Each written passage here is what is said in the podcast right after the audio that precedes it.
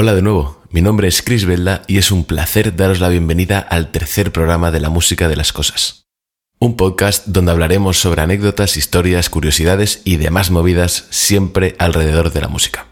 Sobre la cabecera de este tercer programa tenía enormes dudas. Mi idea era crear un pasaje musical estilo black metal intentando imitar pues su tipo de sonido, siguiendo una línea estilística particular de batería, bajo y guitarra, grabando una voz con el color típico de este subgénero.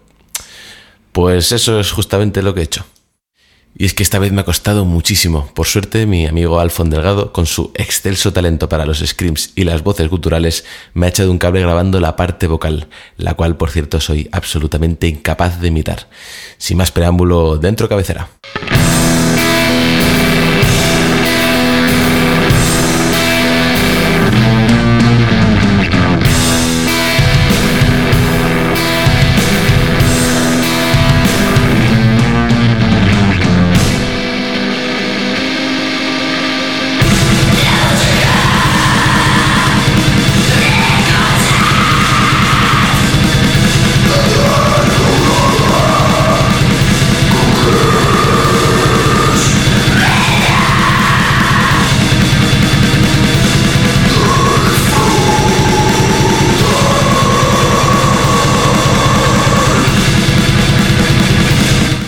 Que traya, ¿eh? Grabándolo he estado a punto de clavar cruces invertidas en la nieve e invocar a Satanás. Pero bueno, depende de cómo termine de locutar este programa, veré si lo hago o no. Ya lo, lo iremos viendo. El black metal es un subgénero del heavy metal nacido a mediados de los 80, pero potenciado y verdaderamente ensalzado durante los 90 en el norte de Europa, concretamente en Noruega. Como ya sabéis, en los países nórdicos hay mucha afición al metal en muchos de sus subgéneros. Si veis una serie sueca, no os debe extrañar que un grupo de amigos esté tomando pues, unas cervezas, carísimas por cierto, en un bar y que la música de fondo sea muy heavy. Vi hace unos años una serie finlandesa llamada Tellus, deletreada T-E-L-L-U-S, que por cierto me encantó, y me pareció realmente sorprendente la cantidad de música metal diegética que tenía la serie. Y bueno, por si acaso, entendemos música diegética como la que convive en el mismo plano que los personajes. Por ejemplo, cuando un personaje enciende una radio.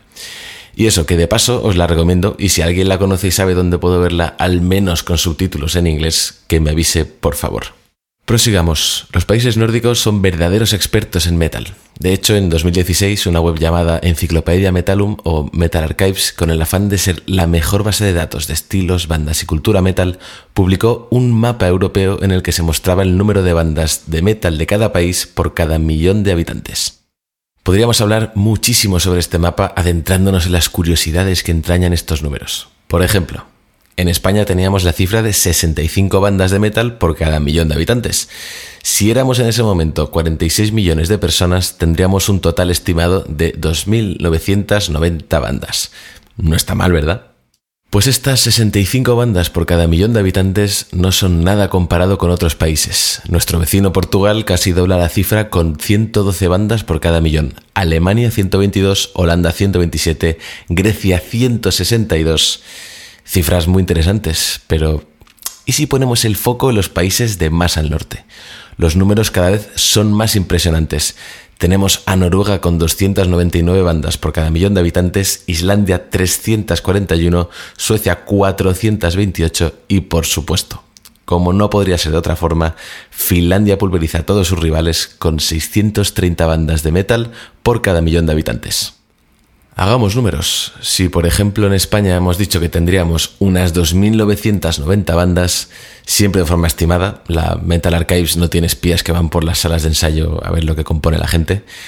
En Finlandia, con sus 5 millones y medio de habitantes, en 2016 tendrían 3.465 bandas, con infinitamente menos población, muchos más grupos de metal.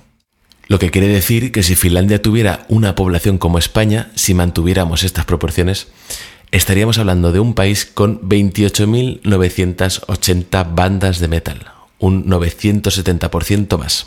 Y es que realmente increíble lo que les gusta estos géneros a los finlandeses. No sé si recordaréis el concurso de Eurovisión del 2006 en Atenas. Finlandia, que hasta la fecha no había conseguido ganar ninguna edición, hizo rugir a todo el complejo olímpico de deportes con este temazo.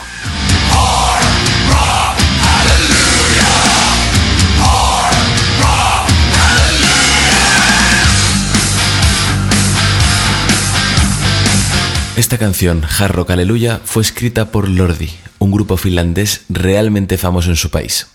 Además de por su música, se dieron a conocer también por su merchandising. Existe la Lordicola, ¿de acuerdo? Es innegable que además su puesta en escena era espectacular todos disfrazados de monstruos, orcos o algo así, mientras tocan, a Mr. Lordi, el cantante, le aparecían unas alas de murciélago que salían de su traje, fuegos artificiales, la verdad es que es increíble. Yo cuando les escuché me fliparon y un par de años después busqué su disco donde estaba esta canción, Hard Rock Aleluya, llamado A Rock Lives y me lo compré. Me gustaron muchísimo en su día, la verdad. Pero es que además los dibujos para niños y niñas finlandeses también son super heavies.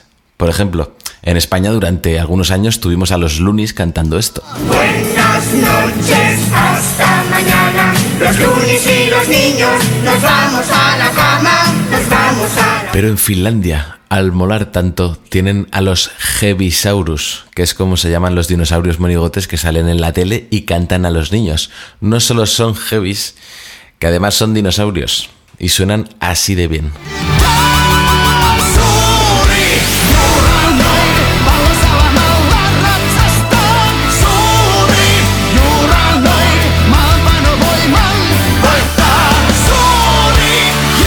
Por favor, pongamos música variada a la gente desde que son bebés, que no todo tiene que ser música simple, canciones tontas y melodías alegres, que está muy bien, pero la música son muchas más cosas, son muchas más emociones al fin y al cabo. Y con esto no digo que vayamos con un subwoofer a una guardería a ponerle Zeppelin, simplemente abramos un poquito el espectro. Y con la gente mayor, pues también. Y sigo con una historieta personal que igual me estoy metiendo donde no me llaman. Recuerdo alguna anécdota de cuando tuve el privilegio de pasar en Finlandia unos días, allá por el 2012 en un campamento organizado por scouts de toda Europa. En medio del bosque, como fiesta de bienvenida, montaron un escenario inmenso con pantallas gigantes, un equipo de sonido absolutamente demencial, pasarela desde el escenario hasta el público, y todo ello preparado para que la banda de rock del ejército finlandés nos diera un concierto. Habéis escuchado bien, la banda de rock del ejército finlandés. No recuerdo todo el repertorio que interpretaron, pero alternaron temas que se escuchaban en el momento como este.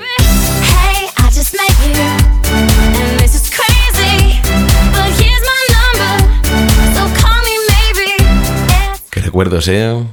Bueno, los alternaban con otros temas circunscritos al marco del rock y sus vertientes, pues como este.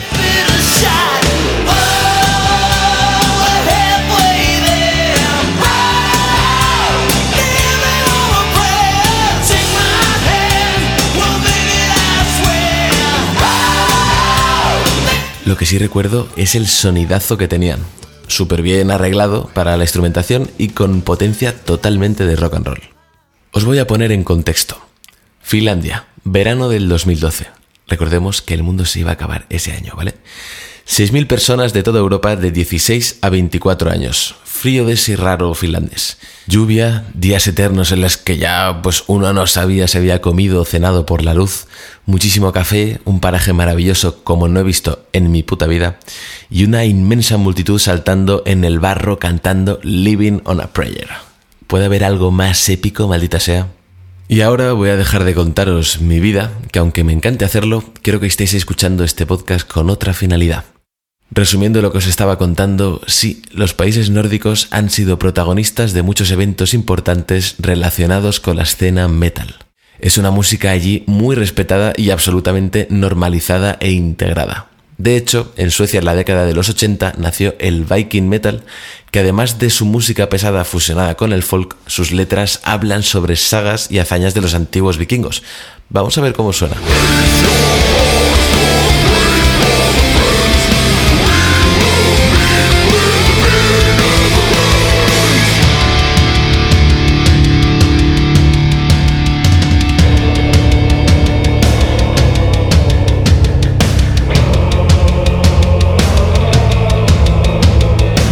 Pues está bastante guapo, ¿eh? A mí la verdad que me motiva.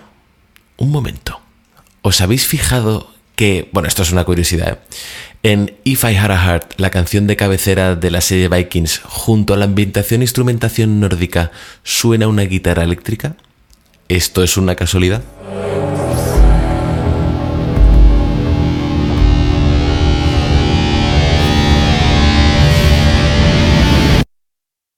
El heavy metal tiene muchos subgéneros, estribaciones, cosas loquísimas, pero hoy quería centrarme, que a ver si llego algún día, en el black metal. Lo que me parece más interesante del estilo no es la música en sí, que si nos paramos a analizarla seguro que nos acaba resultando súper interesante, ¿vale? Lo que me parece sublime de este subgénero es su historia. Cómo nació, bajo qué circunstancias y qué crímenes se cometieron a su alrededor.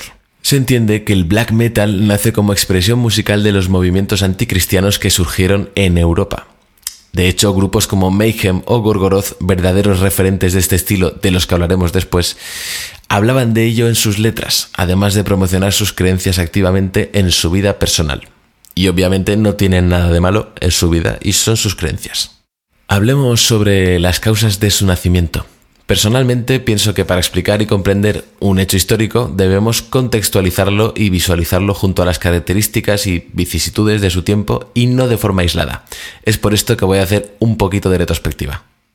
Podríamos estar más o menos de acuerdo, ¿vale? Más o menos, en que el heavy metal empieza en los años 70, influenciado por el estilo de músicos como Jimi Hendrix y la omnipresencia de la guitarra eléctrica en sus canciones, cómo la hacía chillar, incluso la destrozaba y la quemaba. A falta de un par de años para que se acabase la psicodélica y mágica década de los 60, Steppenwolf en su conocidísima Born to be Wild ya empezaba a mencionar el término.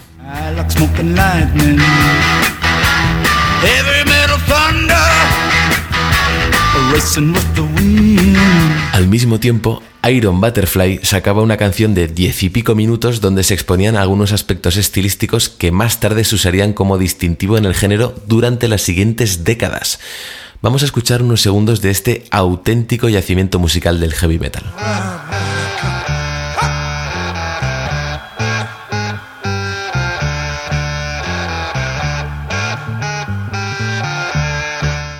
¿Os suena de algo? Va, no me digáis que no suena de nada. En la serie de Los Simpson, temporada 7, capítulo 4, nos encontramos con esta canción cantada a coro por los feligreses de la iglesia de Springfield, cuando creo que es Bart que da el cambiazo de los himnos que se cantan normalmente por, por esta canción. Ahora sí os acordáis, vamos a escuchar. En el jardín del Edén de Iron Butterfly.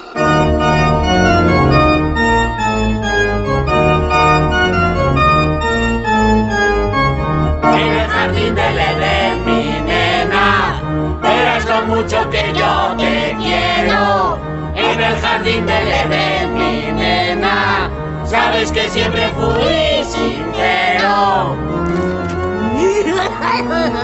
Aún así, en esta canción la guitarra aún no tenía el papel predominante característico del género. Sería por parte de Led Zeppelin donde Jimmy Page, guitarrista de la banda, cristalizaría las enseñanzas de Hendrix en canciones que servirían de referencia durante muchos años. A todo esto se le suma la voz desgarrada y con registro agudísimo de su cantante Robert Plant, que pondría la guinda al estilo.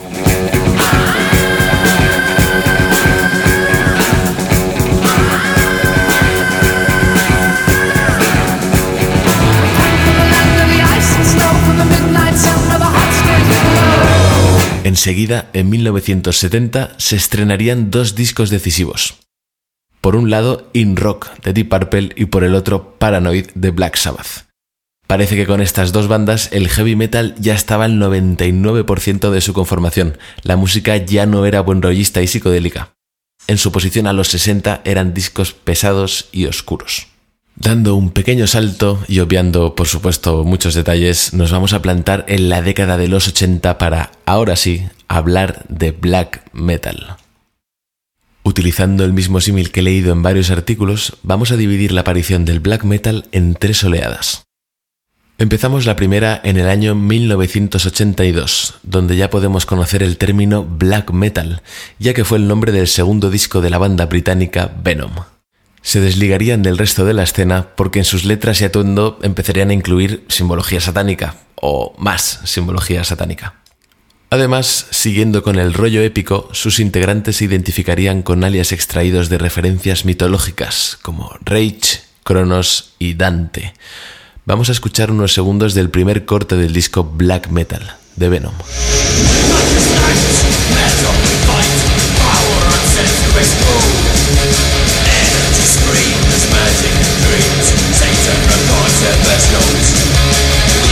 ¿Veis? Además de características musicales incorporadas también por otros subgéneros primermanos, como el thrash metal, es en la letra donde tenemos el verdadero distintivo. Dice así: Black is the night, metal we fight, power amps set to explode. ¿Vale? Energy screams, magic and dreams, Satan records the first note. ¿Qué me dices de mi pronunciación? La verdad es que tiene así un ritmillo así juglaresco, ¿no? A ver.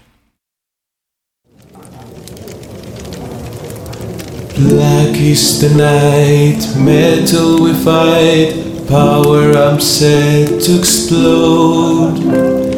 Energy screams, magic and dreams, Satan records the first note. Pero que me dejáis hacer estas cosas. Normal que tarde tanto tiempo en acabar un puto programa. En fin, la letra habla exactamente de lo que es la música black metal, los amplificadores a punto de explotar, los gritos del cantante, el Magic and Dreams de la épica de las letras. Además, el último verso dice que Satán graba la primera nota. Aquí ya está todo el pescado vendido. Es como un libro de instrucciones. Vale, chavales, eh, ahora vamos a hacer una cosa que nos hemos inventado que se llama black metal, que significa esto, esto y esto, y se toca así y así y así. En 1984, dos años después, los escandinavos entran en juego. Bathory saca su primer disco homónimo ese mismo año perfilando más las ideas satánicas. Además de reivindicar el satanismo, lo utilizaban como arma arrojadiza para atacar a la cristiandad en Suecia. Este grupo ayudó en grandísima medida a asociar sentimientos nacionalistas con black metal, algo que por cierto pegó muy fuerte en toda Escandinavia. Es en la segunda oleada donde encontramos mandanga de la buena. Y para ello tenemos que irnos a Noruega, a sus montañas escarpadas, costas perforadas por grandes fiordos y temperaturas bajo cero. La estética y los puntos clave del black metal ya estaban situados en escena. El estilo ya se reconocía. Con todos los ingredientes preparados, era el momento de cocinarlos y preparar una macabra receta. Las bandas que pertenecían a esta segunda oleada tenían varias características en común, como pintarse la cara y el cuerpo, llamado corpse paint o algo así, el contenido nihilista y misántropo de las letras y no solo el satanismo, sino directamente la erradicación de la cristiandad en Noruega. Es el momento de hablar de la banda Mayhem.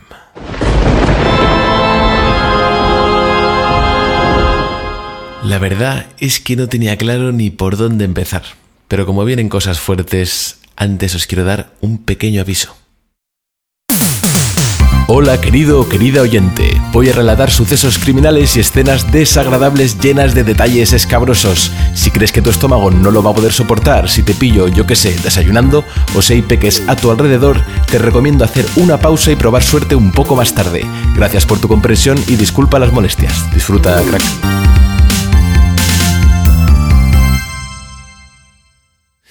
No, ahora en serio. Me voy a poner un poco oscuro, pero como ya os he avisado, procedo a contaros anécdotas macabras sobre Mayhem y los chalados que estaban y están sus miembros, al menos los que quedan con vida. Mayhem es una banda de black metal formada en 1984 en Noruega por tres personas. Al bajo, John Stuberud alias Necrobutcher, a la batería Kjetil Mannheim y a la guitarra Oysten Arset, alias Euronymous. Acordaos bien de este nombre. Como dato, la palabra mayhem en inglés significa violencia, tumulto o caos.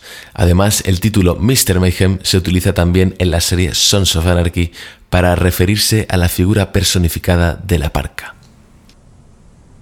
all in favor of meeting Mr. Mayhem. Yay. Puf, qué pedazo de escena. He tapado el nombre del personaje para no hacer spoiler, aunque ese capítulo tenga ya 70 millones de años. De nada. Si os apetece que hable de ella y su música, hacedmelo saber, que yo estaré encantado. Volvamos a Mayhem. La banda estuvo conformando su sonido durante los primeros años, hasta que en 1988 contaron con la incorporación de un nuevo vocalista. Un joven sueco que por entonces tenía 18-19 años llamado Pella Ingve Oklin, alias Dead, traducido como muerto. Él mismo se puso su seudónimo. Por favor, chicos, llamadme muerto. Bien.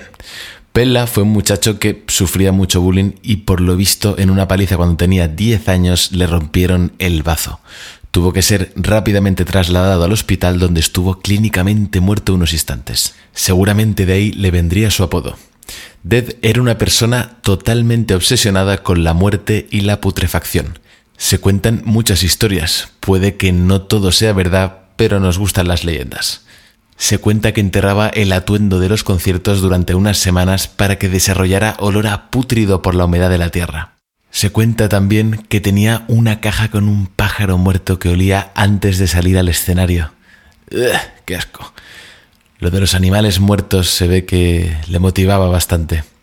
De hecho, según Necrobatcher, el bajista de Mayhem, cuando la banda estuvo recibiendo propuestas de varios cantantes, Pella les envió una grabación cantando una carta con sus planes de futuro y una rata descompuesta. Recalco, qué asco. Además, en su atracción por la muerte se cortaba profundamente los brazos en los conciertos de Mayhem, acciones que el público vitoreaba y animaba. Dos locos. Ya en el 91, Dead vivía en la casa de Euronymous, en Krakstad, un pueblecito de poco más de mil habitantes. Y es en este pequeño pueblo donde empieza la locura del black metal noruego. Mayhem estaba dándose a conocer por los círculos musicales de su país. Su música era ya un referente para el género, pero por lo visto para Dead las cosas no andaban bien. Tras muchos años coqueteando con la idea de la muerte y el suicidio, un día, cuando Euronymous no estaba en casa, decidió poner fin a su andadura por la vida, pero al estilo Mayhem. ¿Recordáis el aviso que he dado antes? Pues bien, Pella se cortó los antebrazos y el cuello con un filo al tiempo que escribía una macabra nota para que la leyesen sus compañeros de banda. La nota, originalmente escrita en sueco, decía lo siguiente. Disculpad la sangre, pero es que me he cortado las muñecas y el cuello. Mi intención inicial era la de morir en el bosque, para así tardar varios días en ser encontrado. Pertenezco y siempre he pertenecido al bosque. De todas maneras, nadie va a entender la razón por la que estoy haciendo esto. Para que os hagáis una idea, no soy humano. Esto es solo un sueño y pronto voy a despertar. Si no tengo éxito muriendo con mi cuchillo, me voy a volar la tapa de los sesos con una escopeta. He dejado escrita la letra de Let the Good Times Roll junto a todo mi dinero. El que lo encuentre se lo queda. Haced lo que queréis con esta mierda. Firmado, Pella. Postdata. No se me acaba de ocurrir esto ahora mismo, sino hace 17 años. Uf, la verdad es que se hace un poco duro leer una nota de suicidio. Parece ser que, como él mismo dijo, no tuvo éxito con sus cortes y se acabó disparando con una escopeta que Euronymous guardaba en su casa. Cuando éste entró y se encontró el percal, no se le ocurrió otra cosa que ir a comprar una cámara de fotos y capturar la macabra escena, que para Masinri utilizaría para la portada del segundo disco de Mayhem llamado Down of the Black Hearts. Efectivamente, si os reconcome el morbo, lo podéis buscar en Google que lo vais a encontrar. Y no, las consecuencias del suicidio de Pella no acaban en una portada asquerosa, que seguramente pues agradaría al joven sueco, sino que Euronymous cogió trocitos del cráneo del muchacho, hizo colgantes y se los entregó a los demás integrantes de Mayhem, siendo un distintivo de ser miembro de la banda. Pero un momento, un momento, un momento. Aún no hemos escuchado Mayhem. Con todo lo que os he contado, pues, hostia, es un poco injusto, ¿no? Escuchemos unos segundos de esta banda, concretamente la canción Death Crush, del álbum homónimo de 1993.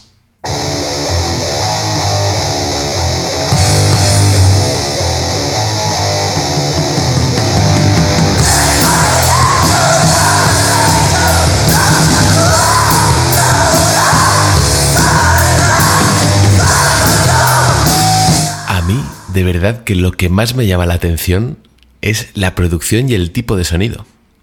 En el mismo momento en que se estaban grabando estas canciones, existían otros estilos que hacían acopio de mucha mejor calidad de sonido, como esto, por ejemplo.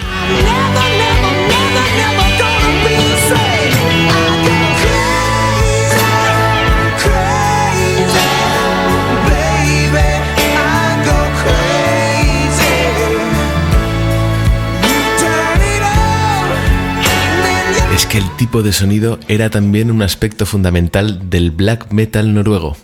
En palabras de King, bajista de Gorgoroth, otro grupo legendario junto con Mayhem, del que luego hablaremos también y vais a flipar, la música debía ser atmosférica, no tan bien producida porque lo que importaba era esa atmósfera que la música creaba. En este clima tan macabro y por otra parte tan escabrosamente coherente con la música, la escena de black metal y sus seguidores crecían por toda Noruega. Las ideas satánicas se esparcían y Euronymous, guitarrista de Mayhem, la banda principal, pretendía transformar el black metal en una forma de vida, en algo por lo que se puede morir, en una secta. De hecho, redactó una lista de reglas que había que seguir para pertenecer a la escena, siendo la principal la de ser satanista. Ya no importaba qué tipo de metal escucharas mientras practicases activamente el satanismo. Con su influencia recién adquirida, Euronymous montó una tienda de discos en el verano del 91 llamada Helveta, o Infierno en castellano, además de un sello discográfico. Servía también como punto de encuentro de diferentes músicos de la escena, lo que le permitió renacer Mayhem después del suicidio de Pella.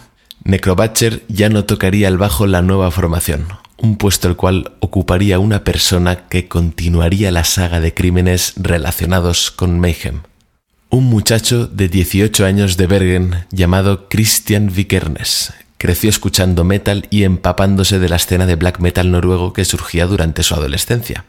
Antes de entrar a las cuatro cuerdas en Mayhem, había fundado un grupo él solo tocando la batería, el bajo, la guitarra y cantando sus propias canciones. Grupo llamado Bursum, el cual enseñó a Euronymous que quedó totalmente alucinado con el chaval. Vamos a escuchar Recordemos que todos los instrumentos los toca y graba la misma persona, una persona de 17 o 18 años.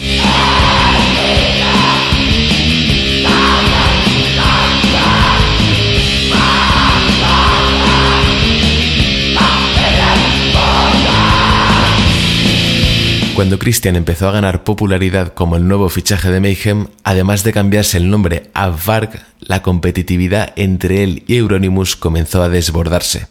El poder que tenía Euronymous sobre la escena era el que también deseaba Varg.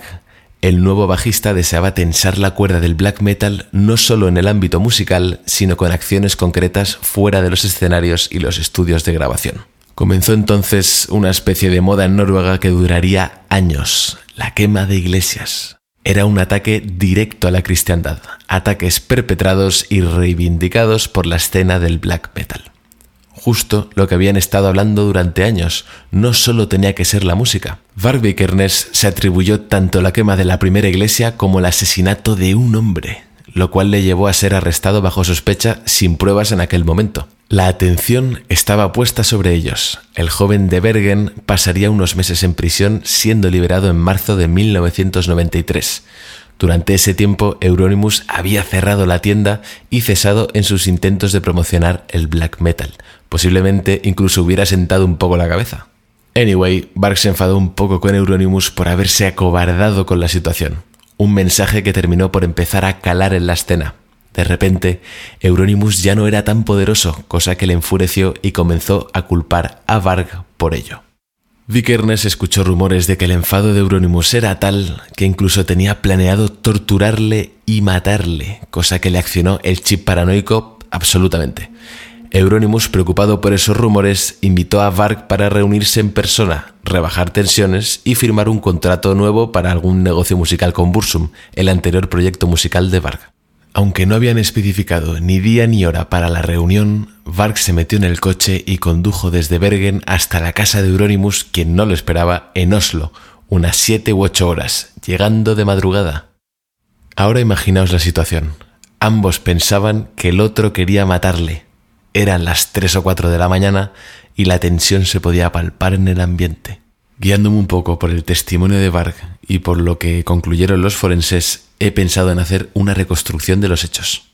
Cuando estaban ambos en el salón de Euronymous, a Varg le dio la sensación de que Euronymous iba por un cuchillo a la cocina, por lo que sacó una navaja de su bolsillo para detenerle.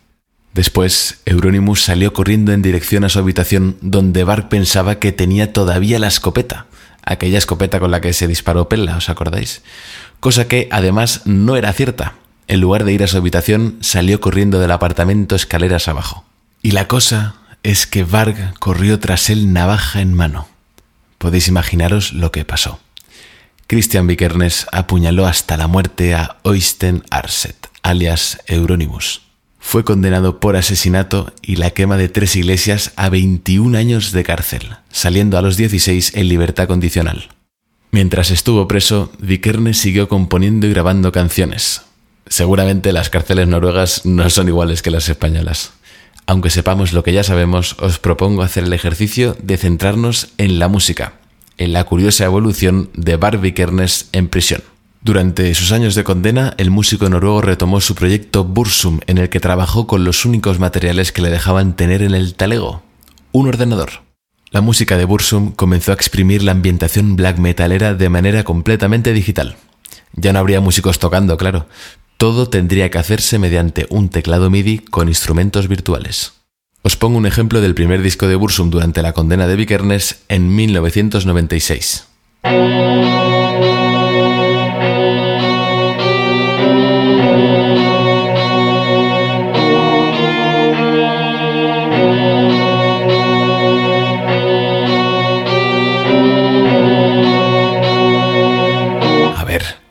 Estamos hablando de mediados de los años 90 y de las capacidades que podía tener un ordenador personal para grabar cosas en una cárcel.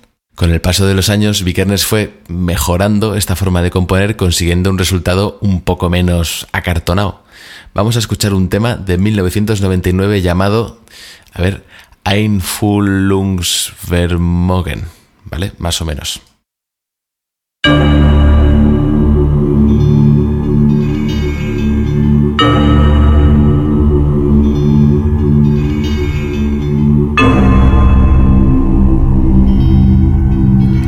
Volvamos un poquito atrás en el tiempo.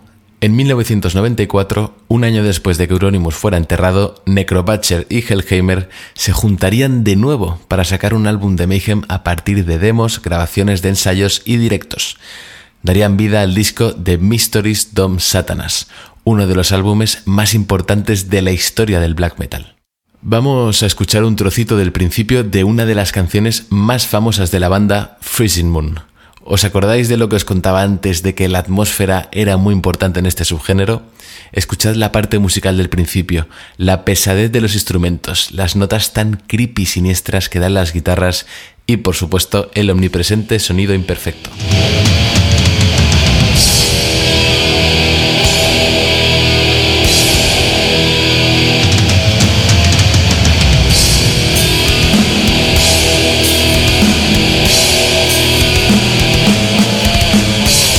Que os hiela un poquito la sangre. Actualmente, Mayhem es una banda en activo que cuenta con Necropatcher, uno de sus miembros fundacionales, al bajo.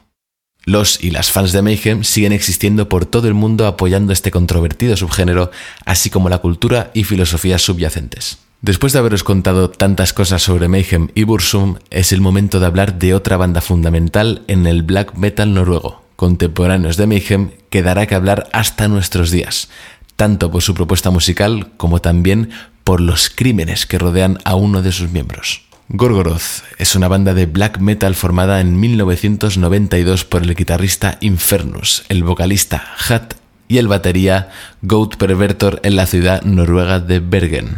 Ya con el nombre tenemos alguna cosa que comentar. Gorgoroth es una cadena montañosa de la, ojalá no tan ficticia, ¿verdad? Tierra de Mordor, mentada en los libros tanto del Señor de los Anillos como el Silmarillion. En esta banda, el único miembro que ha permanecido perenne en la formación ha sido Infernus, el guitarrista. De hecho, él mismo tuvo que grabar líneas de batería y bajo en alguna sesión de estudio. Vamos a escuchar un tema de la banda del álbum Destroyer de 1998. Antes hablábamos de las atmósferas necesarias para crear un clima muy black metal, pero obviamente solo con acordes largos y siniestros de guitarra no se crea un estilo tan extremo como este. Hace falta añadir un tempo acelerado, unos arreglos rapidísimos y mucha furia en la ejecución. Con todos ustedes, Destroyer de Gorgoroth.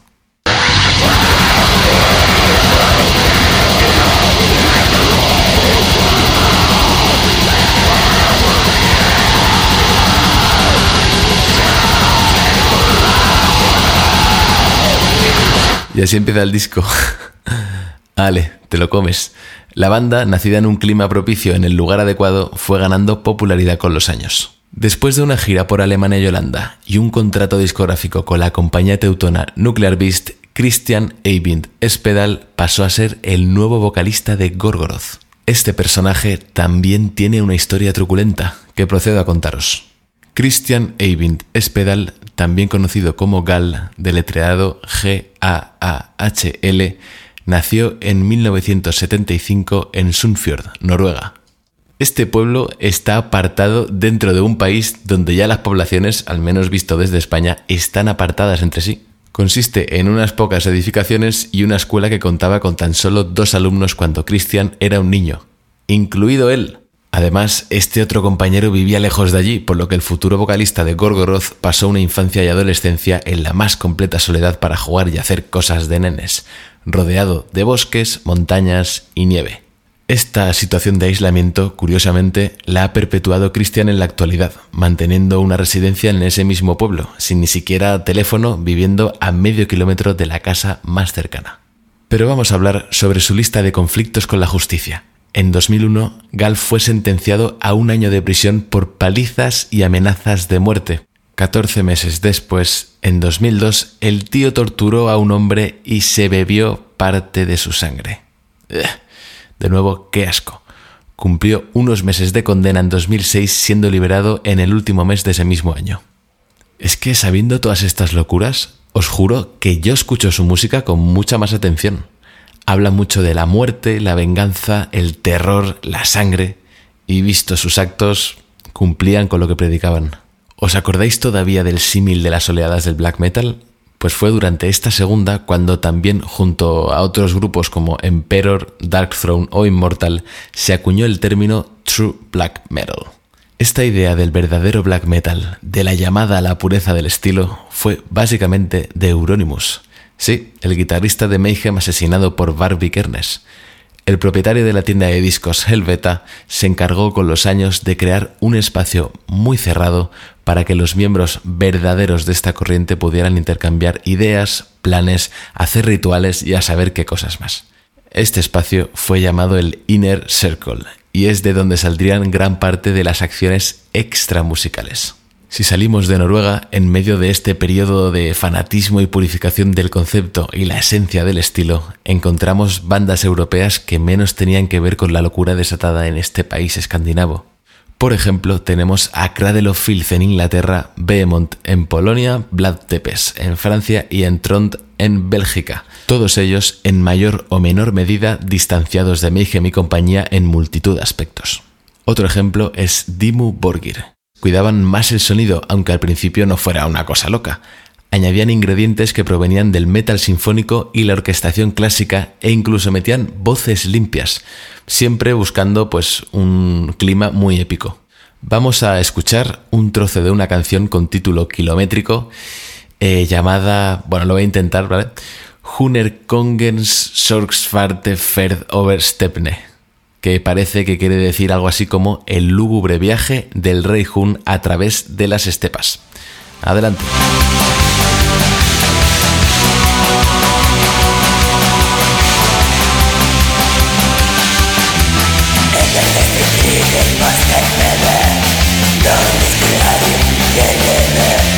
Lo que os decía antes, el sonido se sigue asemejando un poco a las producciones descuidadas del true black metal, pero ya podemos escuchar otras cosas. De hecho, la armonía parece mm, que ha sido menos compuesta por Satán.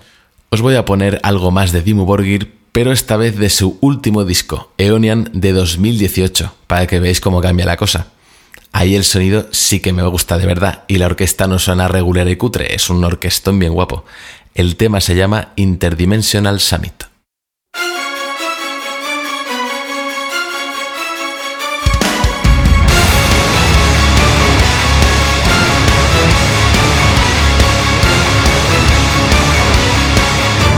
Oh yeah, me han recordado un poco a Lordi.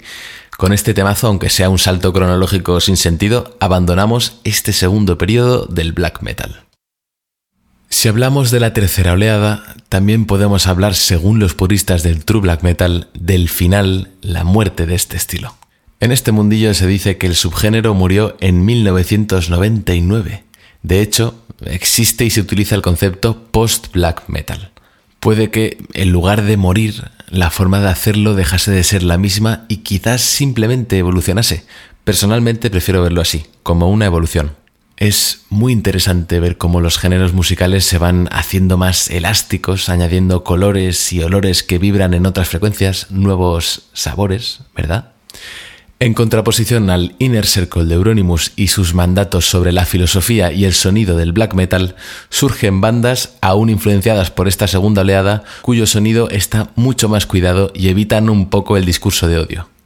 Las más famosas son Alcest, Death Heaven, Liturgy y Wolves in the Throne Room. Curiosamente, ninguno de estos proyectos es noruego. Alcest son franceses y el resto son estadounidenses. Seguramente fueran Liturgy quienes más se alejaron de los preceptos del true black metal, añadiendo afluentes a su sonido de muchos cauces diferentes. Pero claro, ya estamos hablando de finales de los 2000, un nuevo milenio, joder. Aún así, en su primer disco Renihilation del 2009, la mayoría de los temas tienen un tempo aceleradísimo, así como también un ambiente muy oscuro y tenebroso, muy black metal. Vamos a escuchar la última de ellas, la que da nombre al disco. Ojo que igual da un poco de susto al empezar, cuidado con el volumen de los auriculares. Porque llevas puestos los auriculares, ¿verdad? ¿O me estás haciendo la cutre de escuchar el podcast con el altavoz del móvil en la cocina mientras friegas que no se entiende nada? Ay, espero que no. Vamos a escuchar.